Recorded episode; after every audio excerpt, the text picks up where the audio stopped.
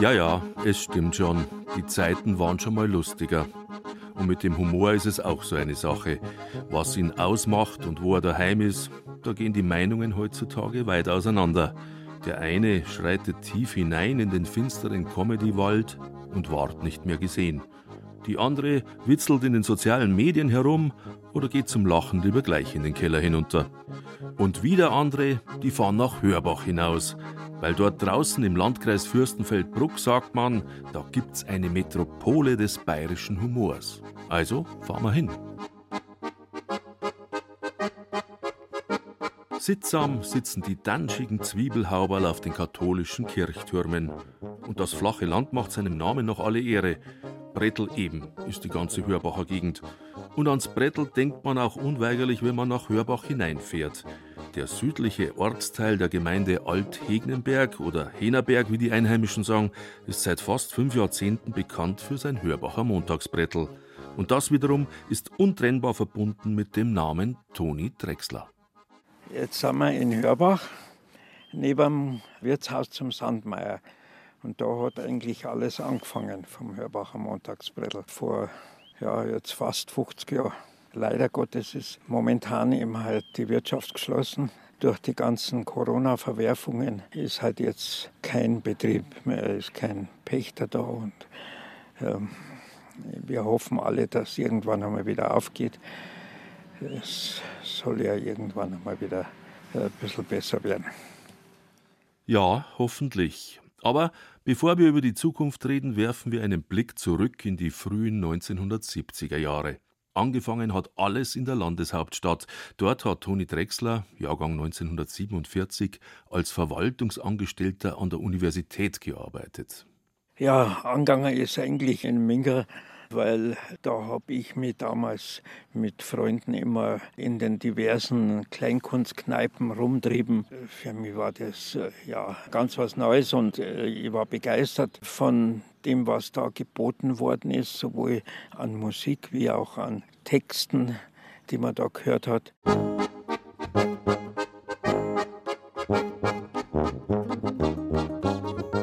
München in den 1970er Jahren rappelvolle Kneipen, improvisierte Bühnen, pralles Leben in engen Shirts und weiten Schlaghosen.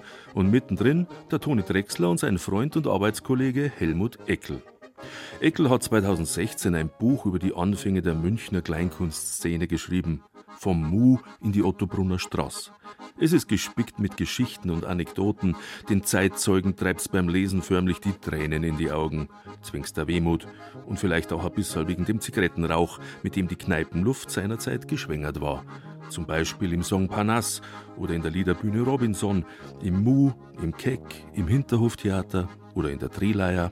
Auf den Münchner Kleinkunstbühnen, erinnert sich Helmut Eckel, war wirklich jeden Abend was los die Leute sind weggegangen. Die waren ganz wild drauf, was zum Erleben. Also nicht daheim sitzen und Fernsehen schauen, sondern sie wollten einfach weggehen. Einfach live was erleben. Und sie haben sich einfach über jeden Künstler gefreut, ob jetzt der gut oder schlecht war. Und das hast du auch gespürt, dass alle hungrig waren auf Erleben. Und das Erleben hat sie auf allen Ebenen abgespielt. Auf der Bühne, hinter der Bühne, überall. Kleinkunstgrößen wie Udo Lenze, Arthur Leubel, Friedel Fesel, Jörn Pfennig, Eko Meinecke oder Holger Petz waren damals zu sehen und zu hören. Toni Drechsler hat diese Abende genossen und so manchen Künstler auch persönlich kennengelernt. Eines Tages aber ist ihm die dauernde Fahrerei nach München hinein lästig geworden. Irgendwann habe ich mir halt gesagt, Herrgott, noch einmal, eigentlich kommen die alle vom Land und warum kann man das nicht auch auf dem Land machen? Und dann habe ich mal mit unserem Wirt geredet. Und dann haben wir so einen Testabend mal im äh, Keller, das war so ein ausbauter Partykeller irgendwie. Und äh, habe da, meine Freunde eingeladen und immer halt Wirt und Wirtin. Und die waren hellauf begeistert. Und dann war Kirchweih Montag 1975 da machen wir in der Wirtschaft was. Und war ein wunderschöner Kleinkunstabend. Eine Idee war geboren und nicht mehr totzukriegen. Das Hörbacher Montagsbrettel. Am allerersten Abend saß auch der Mundartdichter Helmut Eckel auf der Bühne. Damals war er 28 Jahre alt. Ja, da waren wir noch jung und fesch. Es war eine spannende, lustige Zeit. Und ich glaube, wir haben da Werbezettel haben wir gemacht. Erstes Hörbacher Montagsbrettel der königlich bayerischen Exilregierung, königlich bayerische Exilregierung in Hörbach. Kulturattaché war natürlich der Toni Drechsler. Und dem ging es weniger ums Königliche als ums Bayerische, nämlich um die Schönheit unserer bayerischen Hochsprache. Es war ein Novum, dass man in Bayerisch schreibt und da eben halt nicht so heile Welt Idyllen verbreitet, sondern ja ganz gescherte Sachen auch. Und dadurch habe ich die ganzen damaligen Mundartdichter kennengelernt und äh, die sind auch später noch alle irgendwann in Hörbach einmal auftreten. Horilugo, drunten in der Schottergrün, Horilugo, singen zwar heute das Zu den frühen musikalischen Highlights des Brettels gehörten Fredel Fesel und Arthur Leubel. Beide sind mehrmals in Hörbach aufgetreten, manchmal auch gemeinsam.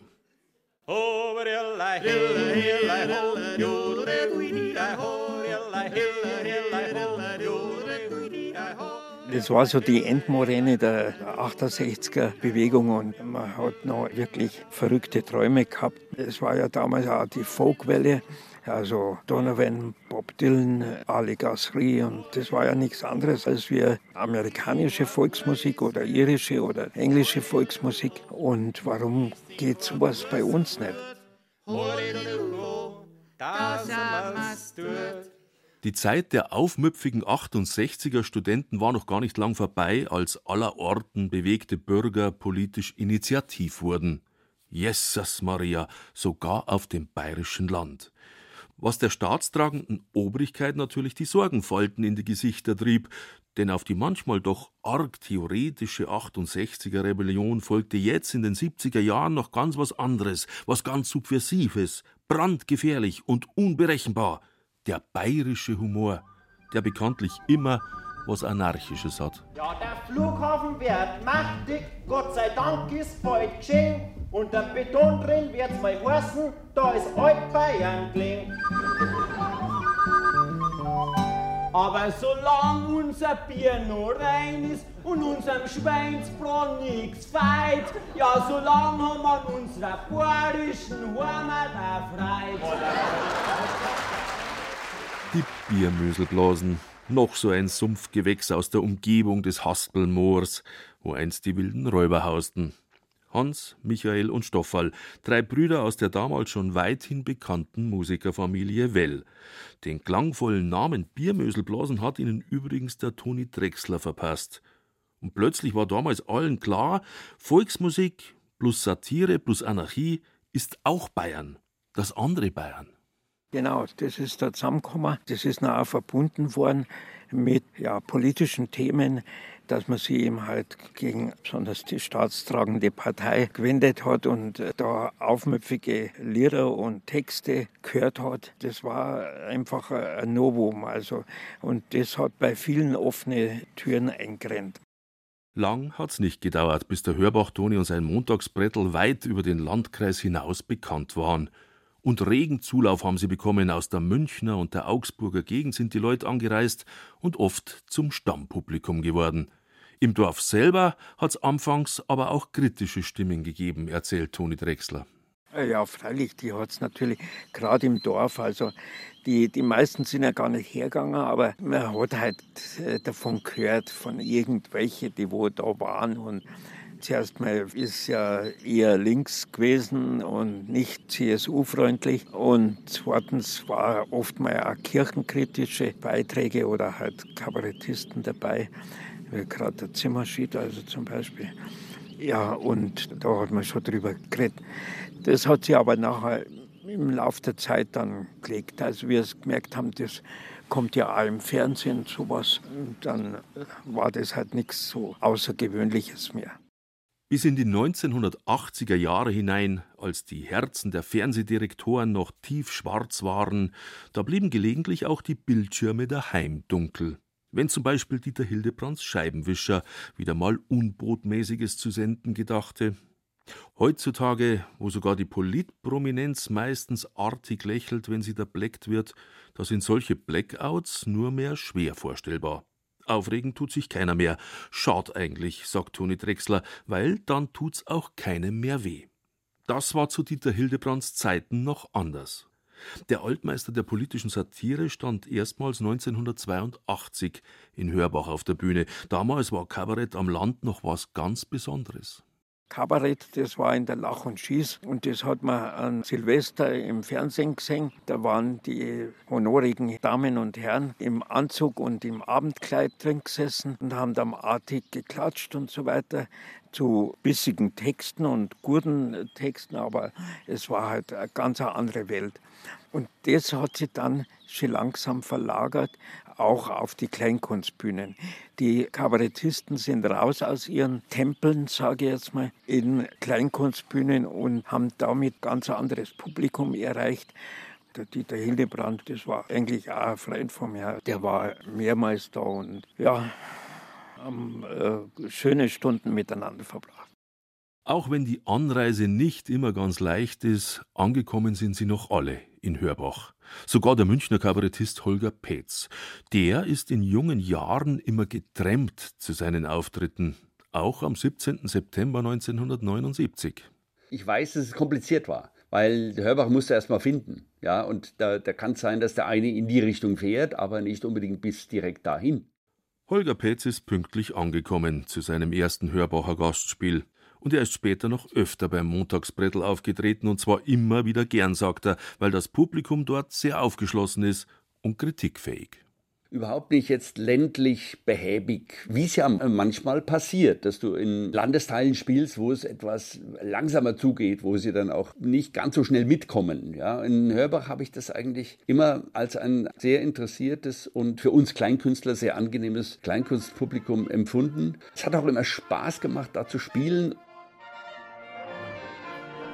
Hörbach ein botanischer Garten für Kleinkunstgewächse aller Art. Vom zartesten kabarettistischen Nachwuchspflänzchen bis zur knorrigsten alten Humoreiche. Gedeihen durften sie alle. Und zwar nicht nur in der Urheimat des Brettels beim Sandmeier in Hörbach, sondern auch in den Gastwirtschaften der umliegenden Dörfer.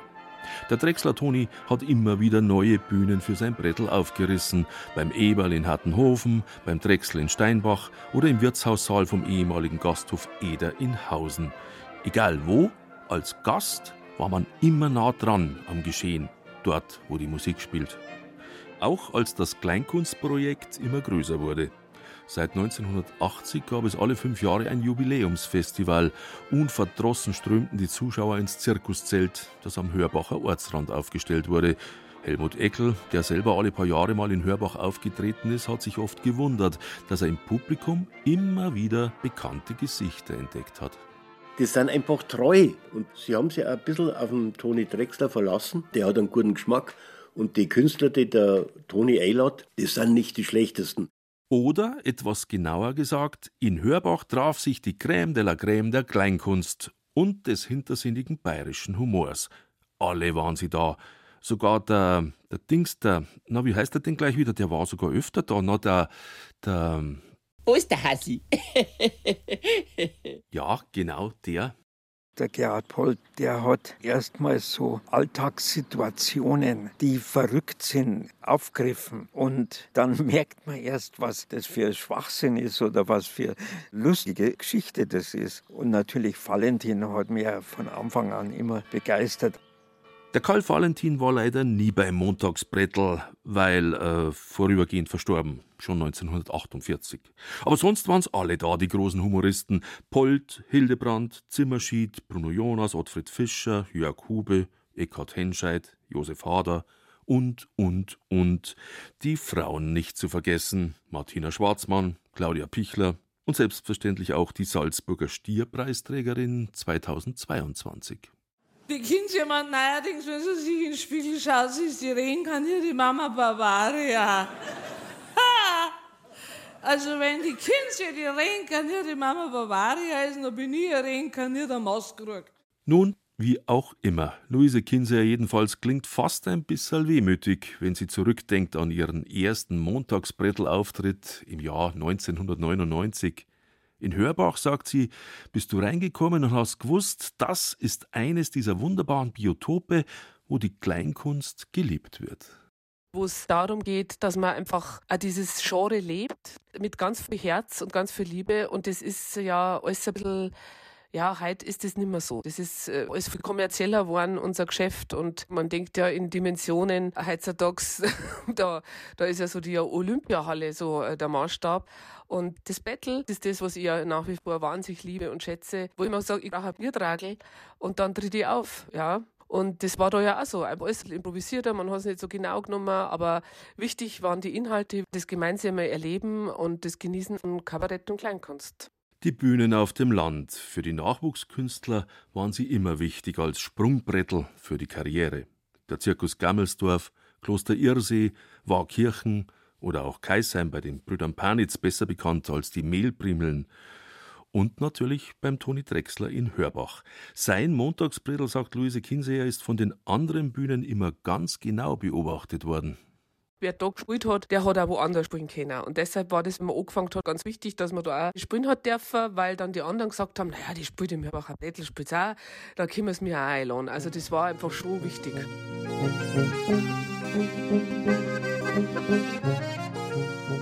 Humor braucht ein Fundament, sonst ist es nur seichter Schmarrn.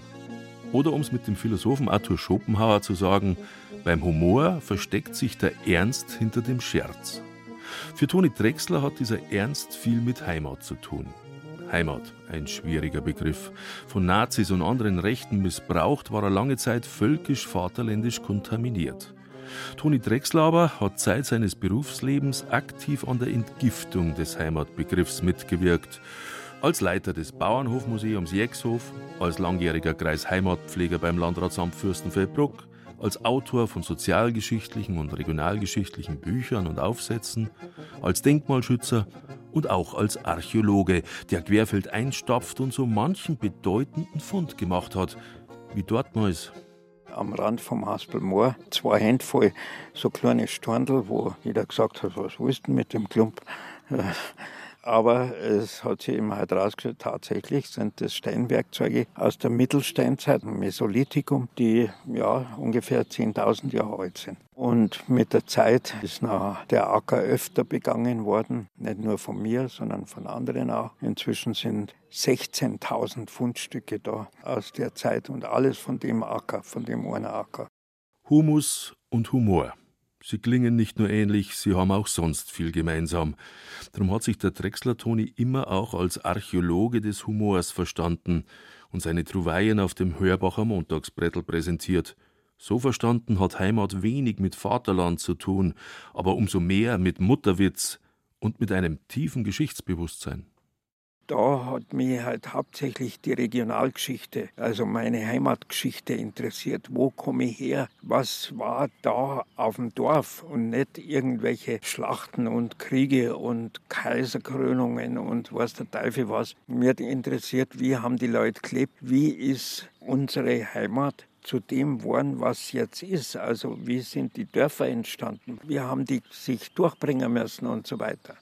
Letzten Endes ist Geschichte halt doch immer Lokalgeschichte, egal ob in Washington, Shanghai oder Hörbach. Und deshalb hat auch Provinz nichts mit dem Wohnort zu tun, sondern mit dem geistigen Horizont. Dass der beim Drechsler Toni besonders weit ist, haben schon viele bemerkt. Drum sind sie auch immer wieder gern nach Hörbach gekommen. Der Jörg Hube zum Beispiel. Geld hat, kann da ein Kasperl singen. Und wer keins hat, der muss vorm Spiegel stehen. Mir ist das alles eins, mir ist das alles eins, ob ihr Geld habt oder keins. Toni Drechsler war von Jörg Hubes erstem Herzkasperlprogramm im Münchner Fraunhofer Theater so begeistert, dass er ihn einfach angesprochen und nach Hörbach eingeladen hat. Hube hat spontan zugesagt und ist dann mehrfach in Hörbach aufgetreten. Die beiden sind Freunde geworden. Und eines Tages hat der Jörg Hube dem Drechsler Toni sogar aus einem echten Schlamassel geholfen. Der Sigi Zimmerschied war geplant gewesen, ein Auftritt von ihm und der ruft mir am Mittag an. Du, Tone, ich kann nicht kommen. Ich habe irgendeine Stimmbandentzündung und auf jeden Fall war eine Katastrophe. Das, das Zelt mit ja, 600 oder 700 Leuten war ausverkauft. Und was machst du jetzt? Es bleibt nur eins: hektisches Telefonieren. Alle Kabarettgrößen anrufen, aber auf die Schnelle hat natürlich niemand Zeit, bis Toni Drechsler in seinem Telefonbüchlein zum Buchstaben H kommt. H wie Hube. Jörg Hube. Und der sagt, du Toni, ich bin gerade von Kanada aus dem Urlaub zurückgekommen, ich bin ja eigentlich noch im Jetlag. Und außerdem das Programm, das kann ich ja wahrscheinlich gar nicht mehr. Aber ruf mich in einer halben Stunde nochmal an, ich überlege mir's. Ich rufe ihn an in einer halben Stunde und der sagt, Toni, weißt du, du bist, ich komme. Ich hätte niederknien können. Mir sind die Tränen in die Augen geschossen. Und das war natürlich ein großartiger Abend. So was vergisst man nicht. Das war so ein Highlight. Es war nicht das einzige. Man könnte ein Buch drüber schreiben, was der Drechsler Toni natürlich schon gemacht hat, im Jahr 2009. Die Hörbacher Montagsbrettel-Story. 33 Jahre gelebter Wahnsinn. Mittlerweile sind ein paar Jahre dazugekommen. 2025 wird das halbe Jahrhundert voll sein. Hörbach hat Kleinkunstgeschichte geschrieben. Aber was heißt schon Kleinkunst? Klein sind vielleicht die Bühnen. Die Kunst, die ist oft ganz groß. Die Frage muss daher lauten, welche Bedeutung hat Hörbach für die Geschichte des Humors im Abendland? Tja, wen könnte man jetzt da fragen? Vielleicht unsere Mama Bavaria? das ist jetzt, ähm, ja, also äh, die Bedeutung Hörbachs. Sagen wir es einmal so, der Humor muss ja irgendwo eine Heimat haben. Heimat ist ja das, wo man einfach dazugehört. Dann ist Hörbach das für den Humor des Abendlandes. Praktisch die Keimzelle sozusagen. Gell?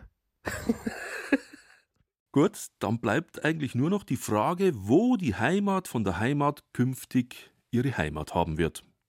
Beim Sandmeier in Hörbach, der Urheimat des Montagsbrettels, da suchen sie gerade noch einen neuen Betreiber. Vielleicht geht ja auch dort bald wieder was. Aber um die Zukunft ist dem Toni Drechsler eh nicht bang. Die Nachfolgefrage im Brettelverein ist geregelt. Neffe Simon und Sohn Markus machen weiter. Und passende Spielorte hat der Toni Drechsler immer noch aufgetrieben. Gerade neulich wieder einen, sechs Kilometer südlich von Hörbach. Jetzt sind wir in Adelshofen im Schorhof. Das ist ein neu erstandener ja, Spielort, muss man sagen. Es ist ein ehemaliger Pferdestall, der wunderschön hergerichtet worden ist. Es ist so ein Säulensaal. Und da werden wir in Zukunft des Öfteren auch was veranstalten. Also es gibt eine Zukunft fürs Hörbacher Montagsbredel. Ja, auf jeden Fall. Wir machen weiter unverdrossen. Ja, recht so. Nur der Not keinen Schwung lassen, sagt man in Bayern. Und irgendwann werden die Zeiten auch wieder lustiger. Vielleicht ja schon beim nächsten Sommerfest der Hörbacher. Und egal wer dann auf der Bühne steht, die Hauptsache ist, dass die Leute wieder mal zusammenkommen.